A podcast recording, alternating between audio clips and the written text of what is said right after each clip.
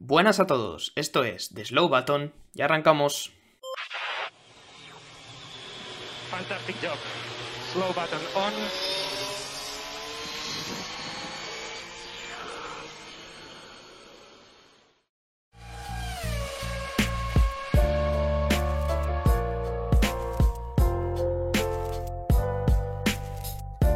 Hola, ¿qué tal? ¿Cómo estáis? Bienvenidos, bienvenidas una semana más al podcast de The Slow Button. Hoy es martes ya, nos hemos pasado bastante del día habitual, pero bueno, nos vais a permitir la licencia porque no había carrera y porque hoy, como es costumbre, cuando no hay carrera, os traemos un episodio un poco diferente que hemos decidido titular Decepciones y Sorpresas. Ahora os explico de qué va a consistir este episodio, seguramente ya lo podéis ir adelantando, pero antes voy a presentar a mis compañeros que están conmigo, como cada día. Eh, primero, Javier Morán, buenas tardes, ¿cómo estás? Muy buenas tardes, John. ¿Todo bien? Y bueno, pues nada, con ganas de, de seguir con este episodio. Y lo mismo digo para David, ¿cómo estás? Buenas tardes. Buenas tardes, nada, todo, todo correcto. Pues nada, como os iba diciendo, hoy vamos a hacer este episodio diferente y además nuevo, creo que es un formato que no habíamos hecho nunca, ni siquiera la temporada pasada, eh, que se va a llamar, como digo, Decepciones y Sorpresas y que como seguramente estáis intuyendo, pues en el que vamos a repasar algunos pilotos que en lo que va de temporada eh, nos han sorprendido para bien y otros que nos han decepcionado, en este caso para mal. Eh, bastante sencillo, el formato no tiene mucho más y antes de empezar sí que quiero adelantar lo estaba comentando ahora con mis compañeros, que al fin y al cabo esto es nuestra opinión personal. Eh, lo vamos a respaldar en algunos datos, pero ni siquiera todos los pilotos se van a regir por los mismos datos, porque evidentemente hay muchas situaciones diferentes. Hay pilotos que han cambiado a un equipo con más rendimiento, equipos, eh, pilotos que han pasado a un equipo con menos rendimiento, entonces al final los datos que vamos a utilizar para hablar de cada piloto no van a ser los mismos, que lo tengáis en cuenta y que al final, ante todo, vamos a, defender nuestra, nuestra opinión. Entonces, si os parece bien, vamos a empezar eh, con las decepciones y yo os voy a poner un piloto sobre la mesa, chicos, y vamos aquí discutiéndolo un poco qué, qué, opinamos, un poco cuáles han podido ser los motivos que le han llevado a esta bajada de nivel, pero como adelantamos el otro día en nuestro Instagram, la primera decepción que yo creo que todos tenemos es la del piloto fr francés eh, Pierre Gasly, eh, piloto de Alfa Tauri, que este año la verdad es que le está costando un poquito encontrar el nivel, no sabemos si se encuentra muy cómodo. Eh, ¿Qué nos puedes contar de Gasly, Javi? Pues realmente un poco lo que ya vinimos a analizar en el post que, lanzamos a Instagram. Eh, es un poco raro. Evidentemente el Alfa Tauri es un, un, coche que ha evolucionado en este caso a peor. Eh, no tiene el mismo rendimiento o, el, o, por lo menos el mismo potencial que el Alfa Tauri del año pasado, pero sí que es cierto que Gasly está raro. Eh, yo no sé si es que estos coches se pilotan de, de, una forma distinta a los del año pasado, pista, y ya lo adelanto, me contesto yo mismo, evidentemente sí, son coches que pesan mucho más, son coches que, que les cuesta el cambio de, de dirección y, todo esto lo, único que hace es que, el estilo de pilotaje tenga que cambiar. Así que yo lo que veo, y, sobre todo viendo que Yuki Tsunoda está, por ejemplo, rindiendo mejor que, el propio Gasly, es que Gasly no se ha acostumbrado bien al coche de este año. Sí, esa puede ser una de las explicaciones, lo vamos a comentar en varios pilotos porque al final hay que tener en cuenta que el cambio de reglamento es importante y que los pilotos tienen que adaptar su estilo de conducción a estos nuevos coches, ¿no? Habrá casos en los que les sea más natural, les sea más fácil y otros en los que no sea así. Puede que sea el caso de Gasly, realmente no se lo hemos escuchado a sus propias palabras, pero puede ser el caso. Eh, David, eh, Gasly ahora mismo con, con, menos puntos incluso que Sunoda, que tampoco sabemos que es el mejor piloto de la parrilla, eh, no sé, creo que Gasly todos esperábamos o le veíamos como un piloto con más talento y más manos como para estar en esta posición, ¿no? Sí, además Gasly que el año pasado, bueno, el año pasado llevó prácticamente a, a, rastras, ¿no? A cuestas todo, todo Alfa Tauri, eh, porque el año pasado Yuki, bueno, estaba desaparecido en, combate, ¿no? Eh, incluso se llegó a hablar, ¿no? Con el tema de Checo y demás, que bueno, que él empezó a decir que si te, podría tener nivel para Red Bull, había gente que decía que era, era posible que estuvieran sondeándolo y tal. Y claro, ahora se encuentra con que Checo está a un buen nivel, eh, ha renovado y, y, él encima no está dando el, el rendimiento esperado, ¿no?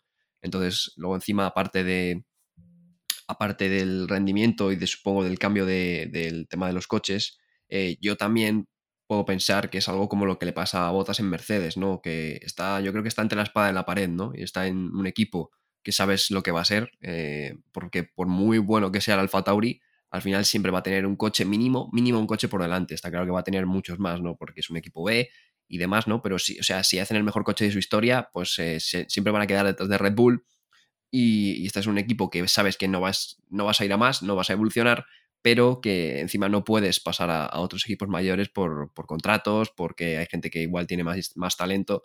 Entonces yo creo que está viendo un poco las orejas al, orejas al lobo, igual también le está poniendo la, presión.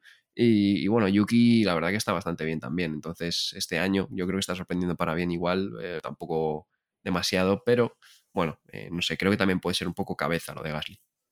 Muy interesante lo que comentas, David. Por poner un poco los datos sobre la mesa, hay que tener en cuenta que Gasly ahora mismo está 14 en el campeonato de pilotos con solamente 6 puntos. Su Noda no está mucho más arriba, está el 12, pero bueno, ya suma 11 puntos el piloto japonés, teniendo en cuenta que todavía es un rookie, como quien dice, ¿no? Y a raíz de esto, importante comentar, ¿no? Que el otro día eh, Helmut Marko declaraba que, que, la idea de Red Bull para el año que viene era mantener la estructura de pilotos que tienen en Alfa Tauri, es decir, que tanto Gasly como su Noda se iban a mantener ahí Así que sí que es verdad que, como muy bien David, tal vez el Gasly es una cuestión un poco más mental, más psicológica, de que se encuentra un poco eh, atrapado ¿no? y sin, opciones de, subir o de ascender en, su carrera. ¿no? Veremos a ver cómo se desarrolla la temporada para el piloto francés. Vamos a pasar ya, si me permitís, chicos, a la segunda decepción, que creo que estamos todos bastante de acuerdo en ella, y es el piloto Daniel Ricciardo, eh, ahora mismo pilotando para McLaren. El año pasado también estuvo en la escudería británica y ahora mismo pues también Ricciardo mm, que no está dando su mejor nivel, sobre todo sabiendo de, de dónde viene Ricciardo ¿no? y de su época de Red Bull, Javi, yo creo que una decepción importante de esta temporada. Pues sí, eh, y además yo, ahora que lo estabas comentando, yo realmente no sé si pondría a Ricciardo como decepción, porque evidentemente su rendimiento es pésimo, pero es que esto ya lleva arrastrándose durante temporadas. Y un piloto que ya, por ejemplo, mm, vienes con una percepción de él del año pasado, que, fue bastante mala, y este año, bueno, pues sigue siendo la misma o incluso peor, pues no, no puede decepcionarte más. Es triste decir lo que estoy diciendo, pero, pero bueno, incluso abro la puerta a que hagamos un pequeño debate y añadamos también un pilotillo más a, estas decepciones. Pero bueno, sobre Ricciardo. Pues Ricciardo es que de verdad que no, no le encuentro explicación alguna. Em, sí que es cierto que vivimos su época dorada, por así decirlo, junto a Verstappen, y Verstappen por aquella época, bueno, pues todavía no era tan buen piloto. Quizá velocidad tenía, pero cometía errores y eso al fin y al cabo hacía que Ricciardo, bueno, pues en muchas ocasiones saliese ganando. Pero sí que es cierto que desde que se fue de Red Bull todo ha ido en picado para él. En Renault no consiguió los resultados esperados y en McLaren mucho menos. Eh, yo no creo ya ni que sea un, problema de adaptación. Claro está que, que, bueno, pues Lando Norris está más hecho al McLaren que él, pero yo yo creo que esto ya es un tema mental. Yo creo que le dolió salir de Red Bull y, desde entonces Ricciardo ya no, ya no fue Ricciardo nunca más la cuestión de Ricciardo es que la temporada pasada, hombre, es verdad que, en, Renault tal vez no tuvo los resultados porque también era un equipo con el rendimiento que, era, pero el año pasado en McLaren yo creo, Javi, que tampoco fue, fue tan malo, ¿no? Al final acabó octavo en el Mundial de, Pilotos, 115 puntos, incluso por delante de Gasly, que era el piloto que acabamos de comentar, y, para este punto de la temporada, es decir, con siete carreras en el contador, eh, Ricciardo estaba con 34 puntos, ahora mismo está solamente con 11 eh, yo lo he, oído en alguna entrevista comentar que él mismo eh, no se siente cómodo con este nuevo, con este nuevo McLaren, eh, a diferencia de Norris, que sí que su estilo de conducción se adapta mucho mejor al nuevo monoplaza. claro, esto al final, David, es muy importante, ¿no? Porque es una cuestión de suerte, pero es clave que tu estilo de conducción tengas la, digamos, la buena fortuna de que se adapte bien a esto, cuando, sobre todo cuando hay cambios de reglamento tan importantes, ¿no? Al monoplaza que te toca. Sí, además hay varios pilotos que pueden haber sufrido esto. Lo que pasa es que hay algunos que sí que ves que su rendimiento igual ha bajado, pero ves chispas, ¿no? Ves cosas que dices, en cualquier momento puede que retorne, ¿no? Pero es que a Ricciardo le veo perdidísimo, sinceramente. O sea, le veo muy mal. Es que además Zach Brown lo decía, ¿no? Encima, cuando no te llega demasiado apoyo desde arriba, da la impresión que incluso desde McLaren no hay demasiada intención de apoyarle tampoco, porque Zach Brown lo decía, decía que Ricciardo no estaba bien acostumbrado a este coche, que se tenía que acostumbrar y tal, pero lo decía como diciendo, date prisa, ¿no? O sea, no decía rollo, bueno, se tiene que acostumbrar, dale tiempo, no, decía que se tiene que acostumbrar, pero que no estaban encontrando soluciones, que no estaba encontrando soluciones el piloto australiano, ¿no? Entonces, también le pedían como un poco de premura eso, y yo le veo bastante perdido por eso, ¿no? Sinceramente, porque aparte de que no te salgan bien las cosas, luego encima no veo, ya te digo, a, McLaren con mucha necesidad de de apoyarle, porque igual, bueno, el año pasado igual también decepcionó, aunque al final retomara un poco. Eh, bueno, creo que Ricciardo, pues, eh, otro igual, ¿no? Está teniendo bastantes problemas desde que salió, como ha dicho Javi, de Red Bull. Su carrera ha ido en picado, tanto las decisiones que ha tomado de cambios de equipo han sido un poco extrañas, como, bueno, eh, la de Renault para mí fue, no sé, esperpéntica un poco, te vas de Red Bull a Renault, pero luego cuando esa última temporada en Renault que hace dos podios el año de la pandemia y tal, que dices, bueno, Ricciardo puede estar ahí, te vas a McLaren al sitio de Carlos Sainz, que, que McLaren un equipo en, punta y tal, y de repente te gana Lando Norris, ¿no? Que venía siendo más rookie y tal. Yo creo que, bueno, eh, Ricciardo puede, puede, que puede que estemos viendo sus últimos pasos en la F1, ¿eh? igual a Ricciardo. Pues sí, lamentablemente puede que lo que está diciendo David sea totalmente cierto porque a ver, ¿no? Que va a ser del, piloto australiano. Está claro que no está cómodo con este McLaren. Está claro que parece que desde la estructura del propio equipo no tiene una grandísima cantidad de apoyo, no tiene muchísima confianza. Así que vamos a ver, ¿no? El, año que viene cómo se desarrolla para él. Pero bueno, por ahora, como comentábamos, pues Ricciardo que no está en su mejor momento. Lo cual es un poco triste, ¿no? Sobre todo si tenemos en cuenta que ha sido un piloto con un gran nivel y que en su época de Red Bull mucha gente lo consideraba el mejor piloto. Eh, adelantando ¿no? de, toda la parrilla. Entonces, bueno, veremos cómo, cómo va la trayectoria del australiano. Eh, vamos a por esa tercera. A por esa tercera decepción, chicos. Eh, otra en la que creo que vamos a estar de acuerdo, pero claro, aquí el criterio es totalmente diferente, ¿no? Y hay que tener en cuenta que es un piloto que tiene una bajada de rendimiento importante ya a nivel del monoplaza que le ha podido dar su escudería. No vamos a hablar efectivamente de Lewis Hamilton, ahora mismo está sexto en el campeonato de constructores con 50 puntos. Eh, evidentemente, es una buena posición relativa, pero no es una grandísima posición si tenemos en cuenta quién es Lewis Hamilton y lo que lleva haciendo 6-7 años, ¿verdad, Javi? Pues sí, eh, antes de que los oyentes se nos echen al cuello, como muchas veces pasa en publicaciones de Instagram y todo esto, que al final te quedas un poco sorprendido, porque es lo primero que hemos empezado a decir, ¿no? Que son nuestras eh, opiniones y que, bueno, lo estamos basando en todos los datos que podemos, pero que evidentemente luego no se puede porque hay cosas que no se pueden salvar, como por ejemplo el hecho de que evidentemente pues tiene un coche francamente peor que el del año pasado. Estamos hablando de Lewis Hamilton. Lewis Hamilton es un pilotazo, eh, ha ganado siete títulos mundiales y sinceramente yo creo que mm, por la Fórmula 1 va a tardar mucho tiempo en que pase un piloto similar a, Hamilton. Em, ¿Qué pasa con Hamilton? Yo realmente empezaría a hablar a partir de Abu Dhabi el año pasado. Em, yo creo que Hamilton se esperaba que iba a ganar el, campeonato.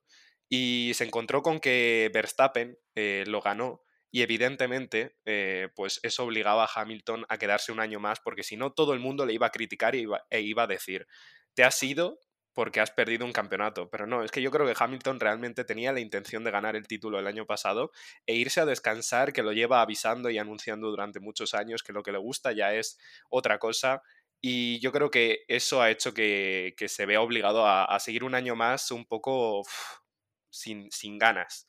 Eh, para colmo, tiene de compañero a George Russell, que es un pilotazo, que todavía no lo habíamos visto rendir como, como tenía que rendir porque no tenía un coche bueno en sus manos, pero es que ya lo estamos viendo este año. Entonces yo creo que es una combinación. Evidentemente tiene un coche malo, eh, probablemente no esté adaptado o tan adaptado como Russell al Mercedes.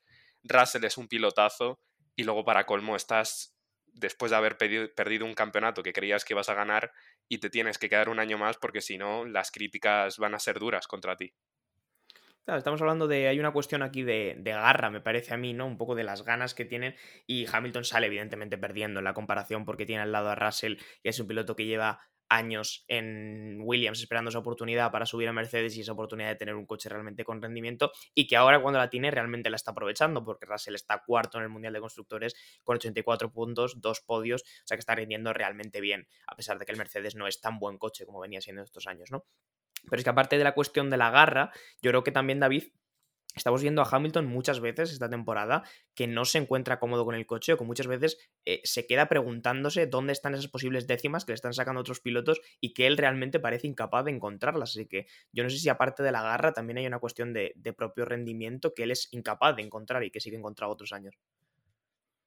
Sí, a ver, eh, yo siempre he sido defensor de Hamilton. Eh, yo siempre he pensado que es un gran piloto y es de, bueno, de los mejores de la parrilla, evidentemente, ¿no? Eh, evidentemente ha tenido lo que ha tenido, que es el mejor coche de la historia de la Fórmula 1, pero eh, yo siempre he sido un gran defensor de Hamilton. Lo que sí siempre le pasaba es el tema de la cabeza, ¿no? Y, no me refiero a que se descentrara y cosas así, sino Hamilton siempre ha sido un piloto que ha necesitado eh, mucho respaldo del equipo y que el equipo le dijera o le diera una máquina en perfectas condiciones, digamos, de, setup que, le gustara a Hamilton, ¿no? Hay otros eh, pilotos, por ejemplo, esto se decía con Prost y con Senna, ¿no? A Prost tú le dabas un coche perfectamente de setup y, ganaba Prost, ¿no? Pero si le dabas un coche un poquito peor, ya le, ganaba Senna porque Senna se adaptaba a cualquier cosa, ¿no? Yo creo que Alonso o Verstappen, por ejemplo, son pilotos que le das un coche un poquito peor de setup y ellos mismos te lo, te lo hacen en un buen setup o se adaptan, ¿no? Y Hamilton creo que es un poquito más como Prost, ¿no? Le tienes que dar el setup perfecto y entonces no hay quien le bata, ¿no? Pero claro, el Mercedes este año está teniendo muchos problemas con el porpoising, no encuentran en algunas carreras determinadas cosas, ¿no? Y creo que es un piloto que siempre ha necesitado esa confianza del equipo, ¿no? Y en algunos momentos no la está teniendo, yo creo, de, de a nivel, no confianza a nivel que le respalden, sino confianza de eso, de darle un coche con un buen setup, o, por ejemplo, el tema de las ruedas, ¿no? Siempre estaba con las ruedas Maitar Sargón y luego te hacía una vuelta rápida, ¿no? Y, le tenía que decir el ingeniero, ¿no? Luis, las ruedas están bien, ¿no? Es un piloto que siempre necesita como ese respaldo y que el coche le responda perfectamente, yo creo, ¿no? Y este año creo que no lo está viendo porque es un coche que ya el concepto era un poco raro, eh, de, nacer un poco extraño con esos pontones eh, tan reducidos, ¿no? Está teniendo, depende de la carrera, más por poising, menos, o unas carreras más mejor, otras peor, entonces ahí creo que es donde Russell está sabiendo exprimir esas décimas extra al coche que él no, no puede. Pues también muy acertado ahí David con la reflexión sobre sobre Hamilton, bueno, como digo, no es una mala posición, está sexto, sí que es verdad que está bastante lejos de la quinta posición que ocupa ahora mismo Sainz con 83 puntos, pero esas dificultades sí que las está teniendo, también es una cuestión de garra y también lo que a mí siempre me ha dado rabia un poco de Hamilton, que es esa cuestión mental, ¿no? Por ejemplo, lo que le ocurría en la carrera de Barcelona, que, bueno, que evidentemente empezó realmente mal la carrera, pero ya llegó a decirle a sus ingenieros en las primeras vueltas que si querían podían retirar el coche para luego acabar haciendo lo que fue una gran remontada de no ser por ese fallo al final de la carrera. Entonces, siempre me ha molestado Que, como que se pone en la peor situación posible mentalmente, a pesar de que luego voy a hacer una increíble remontada. Eh, cuéntame, Javi. Mira, mientras estabais hablando, que por cierto, eh, David, eh, cuánta razón tienes en lo que has dicho. bueno, como iba diciendo, si os fijáis, he estado reflexionando, estos tres pilotos son pilotos muy agresivos realmente en su, en su estilo de pilotaje. Quiero decir, Hamilton cuando estaba con Alonso, bueno, pues todavía cuando era un rookie, pues muchas veces clasificaba más rápido que Alonso. ¿Por qué? Porque Hamilton frena muy tarde. Ricciardo, ¿qué otro piloto conocéis que, haga esas, esas, frenadas imposibles, como por ejemplo la de Bakú, en la que adelantó a tres coches? Y bueno, pues Gasly más de lo mismo. ¿Qué quiero decir con esto? Em, y está relacionado eh, con, el peso de los monoplazas este año y probablemente el hecho de que ninguno de estos tres pilotos se haya acostumbrado a, pilotar estos coches sea por lo, que, por lo que digo, porque son agresivos y cuanto más agresivo eres en la frenada y cuanto más tarde, eh, pues tu velocidad de paso por curva eh, es, es, más lenta. Y, lo que pasa es que con un coche muy pesado, eh, pues evidentemente tardas más en acelerar, eh, cuesta mucho más acelerar un coche que pesa mucho. Entonces, bueno, quizá puedan ir por ahí los tiros, no, no lo sé, pero sí que es cierto que, bueno, comparten estos tres pilotos la cualidad de que son agresivos en su, en su forma de pilotar y que este año tenemos los coches más pesados de la historia. Sin duda, el estilo de pilotaje que tiene mucho que ver, eh, sobre todo teniendo en cuenta este cambio de reglamento importante, ¿no? En qué tan bien cada piloto se va a adaptar al nuevo reglamento, como digo. Y ya que hemos cerrado este tema de las decepciones, que como digo han sido un poco nuestra opinión en estas carreras que llevamos de la temporada, eh, pues iba a pasar a las sorpresas, no sin antes dejar que David me cuente algo. No, que iba a decir que, bueno, como ha dicho Javi al principio, estos son nuestras opiniones, ¿no? Y dentro de este baremo, pues puede haber otros pilotos que no hayamos mencionado, igual por, por otras diferentes razones, ¿no? Eh, a mí se me ocurre, por ejemplo, el tema de Carlos Sainz, que también hemos, hemos comentado antes que podía ser una, ¿no? Por, por la máquina que tiene este año y que no está igual ahí, porque el año pasado recordemos que, que bueno, quedó por delante de Charles Leclerc cuando nadie se lo esperaba, ¿no? Y, y, podía estar ahí luchando por el Mundial, aunque tampoco está demasiado lejos, realmente gana una carrera y se pone ahí, ¿no?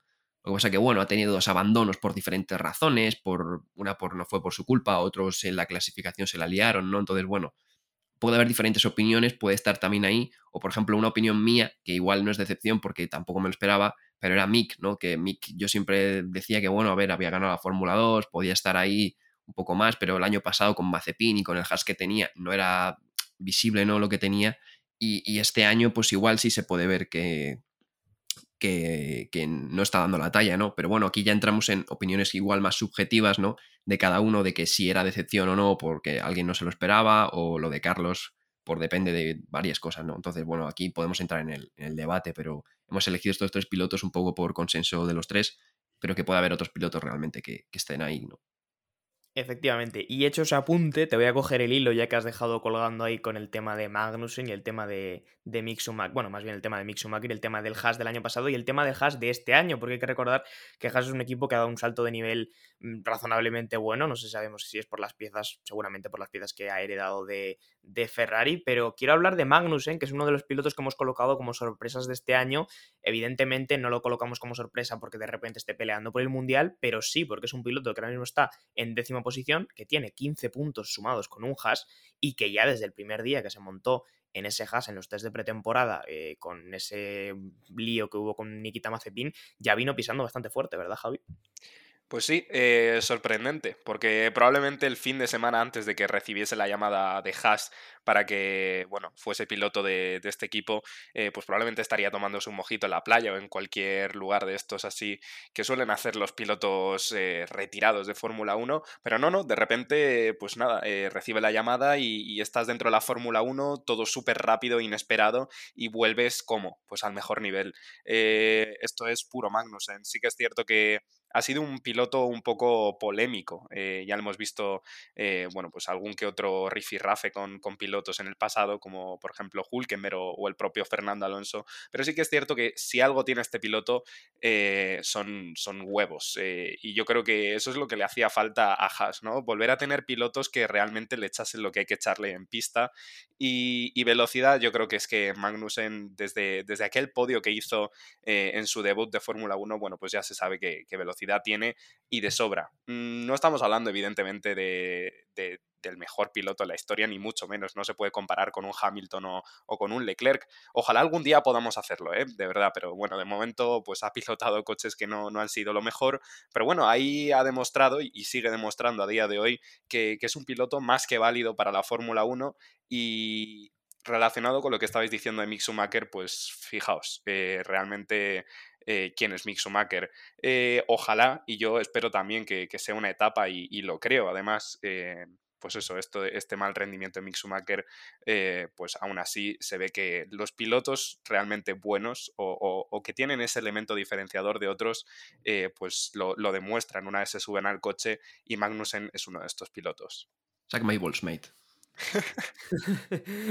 Efectivamente, Magnussen, pues oye, un piloto que se subió en ese Haas, que ya digo, evidentemente el, aumento de nivel del Haas ha sido importante, teniendo en cuenta el coche que era el año pasado, pero claro, siempre en esa comparación, como decimos, con Mick Schumacher, que ahora mismo sigue siendo eh, junto a Latifi el único piloto que no ha conseguido puntuar, pues oye, es una comparación en la que, en la que sale ganando por bastante, entonces yo creo que todos estamos bastante, bastante sorprendidos, un poco por el rendimiento de Magnussen, sobre todo que venía eh, de, que la temporada pasada no estaba en la Fórmula 1, evidentemente, como yo digo siempre, venía de su casa de estar tomándose un mojito y le llamaron y le dijeron, ¿quieres conducir el Haas? Y pues se plantó ahí Magnussen y plantó la vuelta rápida en los test de pretemporada, ¿no? Entonces, bueno, pues como digo, sorpresa por el rendimiento de Magnussen, sorpresa por el rendimiento de, de Haas. Eh, David, ¿qué me cuentas de Magnussen? Es que el tío ha llegado y parece que le da igual todo, pero está ahí puesto el número 10 del, del Mundial. Sí, sí, pero bueno, es que vosotros decíais de que estaba tomando un mojito, pero es que no sé si os acordáis, pero es que Magnussen cuando salió la livery del Haas eh, porque recordemos que es que ha pasado muchas cosas, porque, eh, eh, claro, la, temporada de Haas venía con Nikita Mazepin de piloto, con Mick Schumacher de piloto y con la livery de los colores rusos en, en la livery, claro, o sea, venía con el blanco, con el rojo y con el azul del año pasado y, Magnus, no sé si os acordáis, cuando salió el este hizo una broma, con incluso en Twitter, que se hizo viral, hizo una broma con los colores de, de Haas, que claro, la gente decía, bueno, aquí se ha visto que la relación ha quedado un poco tocada, no sé qué, Magnussen haciendo bromitas y tal.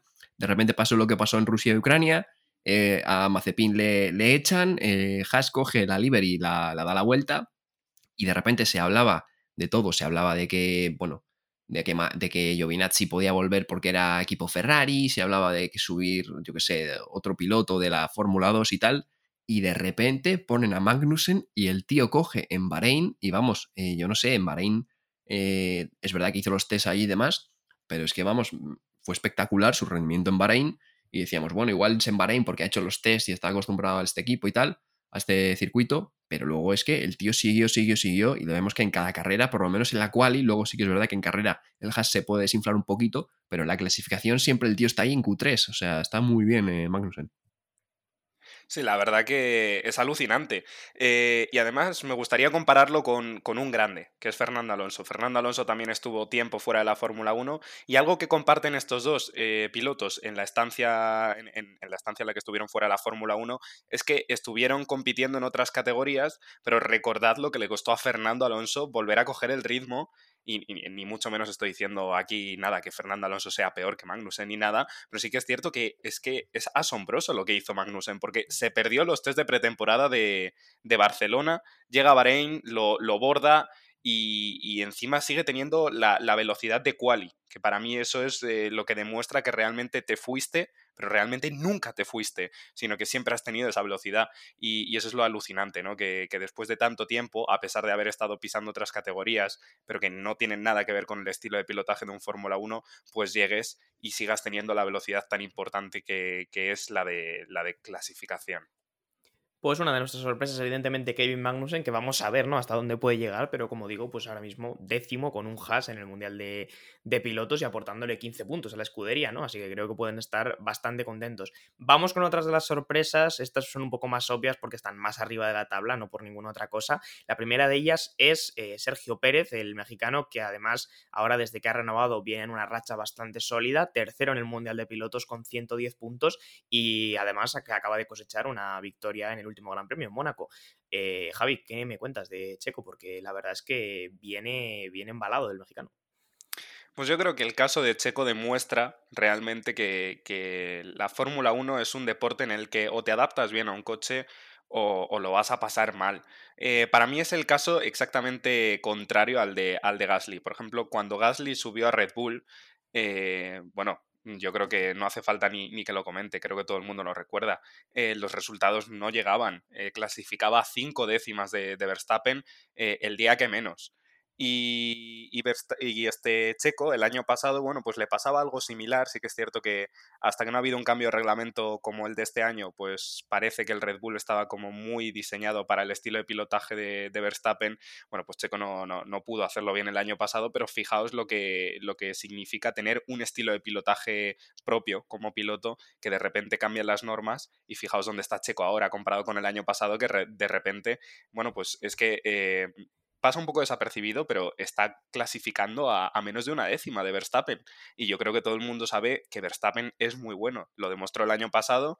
Eh, habrá quienes estén más de acuerdo en las formas o, menos de acuerdo, pero, pero, sí que es cierto que es un piloto que tiene mucha velocidad y Checo pues ha demostrado que, tiene velocidad. Quizá no para los coches de, las temporadas anteriores, pero se ha visto que, su estilo de pilotaje, eh, bueno, pues va como anillo al dedo por lo menos esta temporada. Sí, nada mal Checo, que ahora mismo, como digo, pues con esos 110 puntos está realmente a, nada más y nada menos que a 15 puntos de Verstappen. O sea que realmente en la comparación, eh, David, y sobre todo con un piloto como es Verstappen, pues no sale para nada perdiendo. Y vamos, está muy metido en la pelea por el campeonato, ¿no? A solamente 6 puntos también de Leclerc en la segunda posición.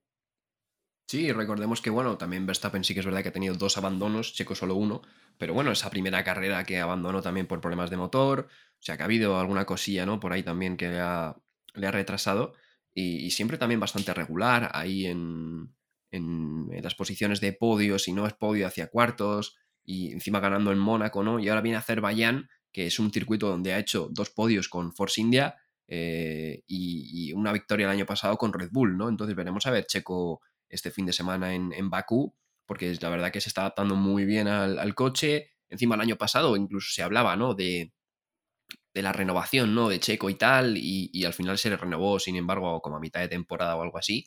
Y bueno, ya lo hemos visto, ¿no? En Mónaco, antes de Mónaco ya estaba firmado su, renovación, incluso después de lo que pasó en, Barcelona, ¿no? De, bueno, de que le dejado pasar a Verstappen y tal, rifirafas con el equipo. Pero bueno, estamos viendo que Verstappen igual no tiene un escudero al lado del garaje como se pensaba, igual tiene un guerrero ahí y, veremos el mundial, porque bueno, yo creo que va a ser un mundial a, a, cuatro bandas. Yo creo que los dos pilotos de Ferrari y los dos de Red Bull van a pelearlo, pese a que Carlos esté todavía un poco lejos. Eh, creo que va a ser a cuatro bandas y, a ver, es que Checo no se va a ver en otra, yo creo. Yo creo que ahora o nunca para ganar un título. Pues sí, básicamente está ante una grandísima oportunidad el piloto mexicano y vamos a ver, ¿no? Si sabe aprovecharla. Evidentemente tiene delante a dos pilotos de muchísimo talento, ¿no? Desde muy jóvenes como son Verstappen y Leclerc, pero como digo, está ahí, ¿no? A seis puntos de, del Monegasco, a, a 15 de su compañero de equipo, así que bueno, está más que metido en la pelea en el Mundial y vamos a ver qué tal Azerbaiyán, porque como decía Javi, es un circuito que tradicionalmente se le da muy bien. Justo por detrás de él en la tabla tenemos a George Russell, la tercera y última sorpresa que queríamos comentar hoy, compañero de Lewis Hamilton, que como como decimos, yo creo que ha entrado con una garra eh, y con unas ganas eh, brutales al equipo Mercedes y ahora mismo pues con 84 puntos, ahí colocado cuarto y el tío con una regularidad, Javi, aplastante. Mira, eh, John, aquí llega la duda, porque sí que es cierto que Hamilton está en decepciones y Russell está en, sorpresas. Entonces, ¿qué está pasando? Eh, surge la pregunta, ¿no? ¿Y si es que mm, Lewis Hamilton realmente está al rendimiento del año pasado y, George Russell es un pedazo piloto? Pues desafortunadamente nunca lo sabremos o, no hasta que pase alguna situación que ahora mismo yo no me puedo imaginar, pero eh, de verdad que Russell es imparable, o por lo menos está imparable esta temporada. Eh, no ha bajado de, de la P5 en toda la temporada, eh, ya sacamos un post analizándolo, por cierto. Vayan a darle like, vayan a darle like. Eh, ahora, fuera bromas, eh, yo, yo, no sé cómo, cómo, lo hace este chico, no sé qué, qué, come, pero de verdad que, pues es que está, está tiene de compañero a Hamilton. Y bueno, quizás sea el tema este de que se ha acostumbrado bien al coche, porque parece que es algo que estamos viendo muy, muy comúnmente en esta temporada, pilotos que se acostumbran más o menos, pero más allá de eso es que de verdad que tiene manos. Ese chico tiene manos, es joven y, y yo creo que de verdad promete. Eh, veremos si tiene la suerte, porque al final la Fórmula 1 hay que, tener, suerte con los movimientos que haces entre equipos y, los años en los que lo haces, pero, pero de verdad que de momento Russell eh, apunta maneras.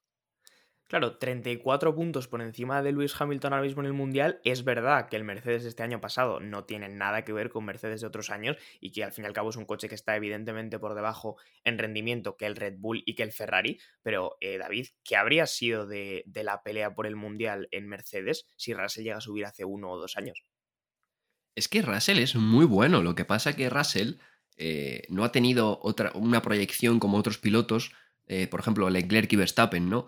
¿En qué quiero decir? Eh, Russell le ha hecho mucho daño el ir a Williams, a un Williams que estaba mm, pues, en los peores años de, su existencia, con un Robert Kubica que, bueno, es que ha tenido a Robert Kubica de compañero ya casi retirado en un coche malísimo, y luego a Nicolás Latifi. Entonces, claro, eh, la gente muchas veces decía, bueno, es que Russell es bueno, pero es que tiene a Latifi y a Kubica de compañeros, ¿no?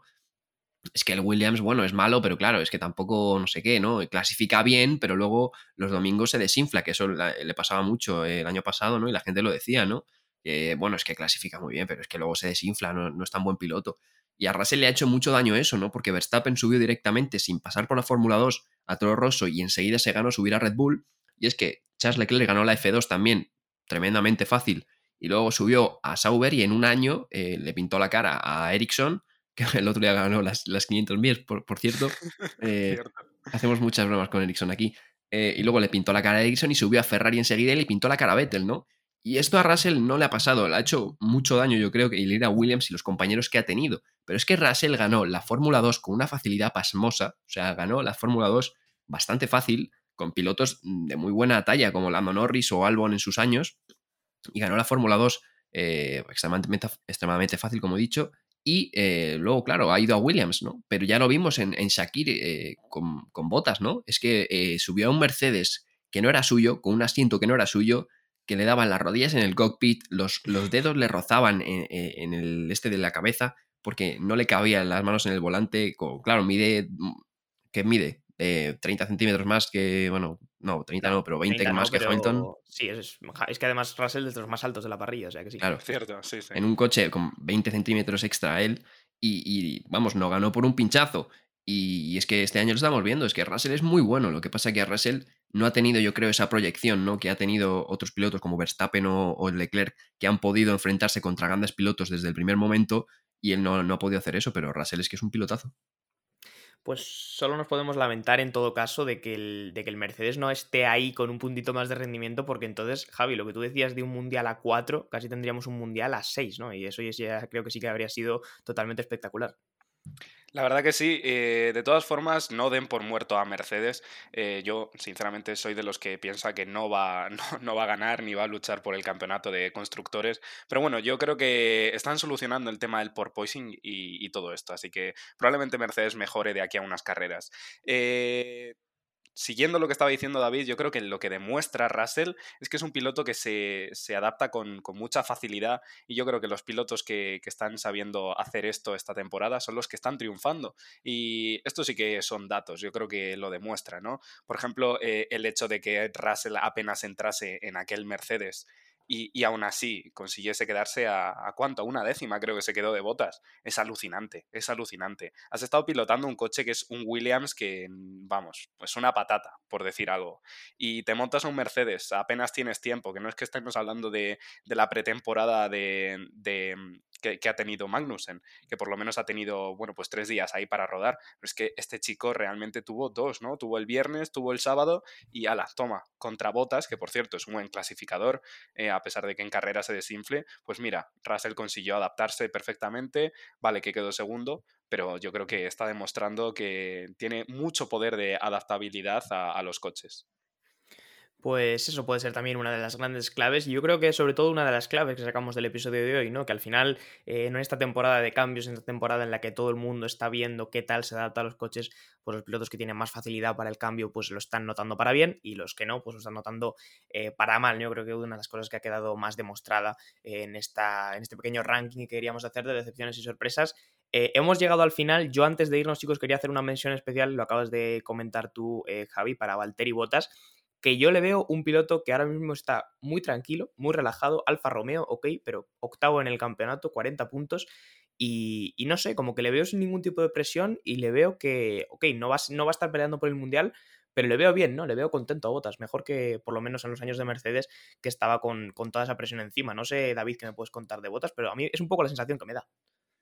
Sí, yo es que a Botas no le veo piloto para luchar por mundial, ¿no? Porque cuando ha estado en Mercedes, entre, bueno, el tema del contrato que le renovaban año a año, tener a Hamilton al lado del garaje y estar en un coche campeón, eh, le ha podido la presión, ¿no? Sin embargo, cuando más ha brillado, le hemos visto en, Williams eh, y ahora en Alfa Romeo, ¿no? Entonces yo creo que no es un piloto eh, para luchar por mundiales, sinceramente. Creo que es un piloto al que le das un coche de media tabla y incluso le saca rendimiento extra al que tiene pero porque creo que no tiene esa presión de ganar, ¿no? Quiero decir, a Artual le das el Alfa Romeo y queda sexto en una clasificación y todo el mundo dice, wow, sexto con un Alfa Romeo, tal y cual, y yo creo que Botas dice, ah, mira, qué bien lo he hecho, ¿no? Pero creo que luego, si le das un Mercedes, eh, se le vuelve a pichar un lío un poco.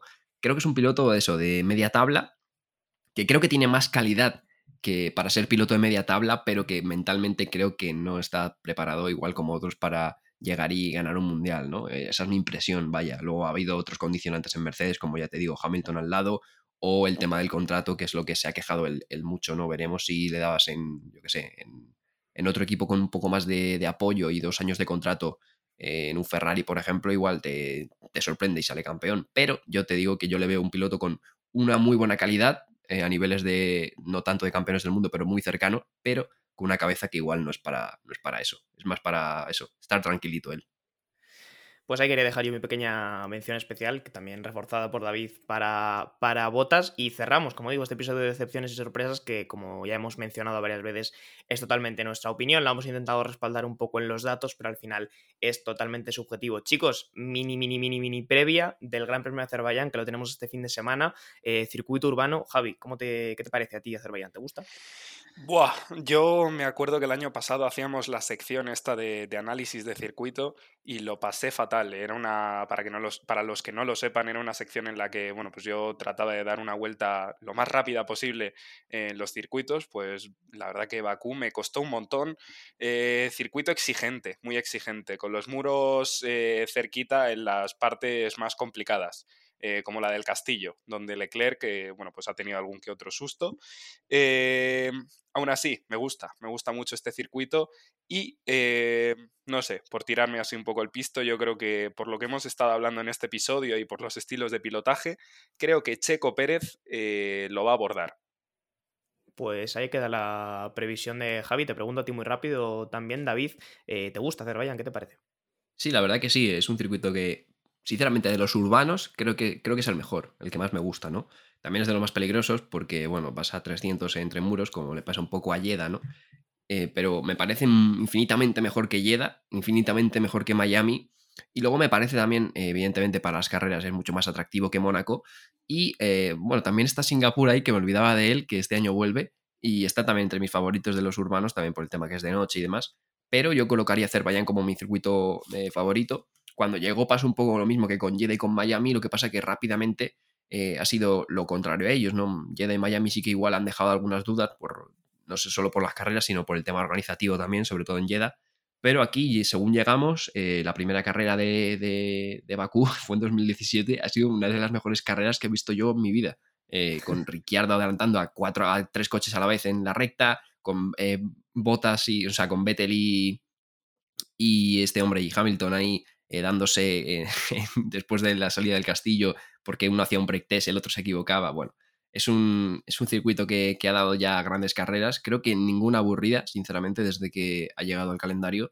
Y espero que, que sea lo mismo este, este año pues sí, esperamos una carrera por lo menos mm, la mitad de entretenida que lo fue el año pasado con esa pasada de frenada increíble y el botón de los frenos de, Hamilton que todo el mundo recordará. Por lo menos la mitad de entretenida que esa, yo creo que todos estaremos contentos.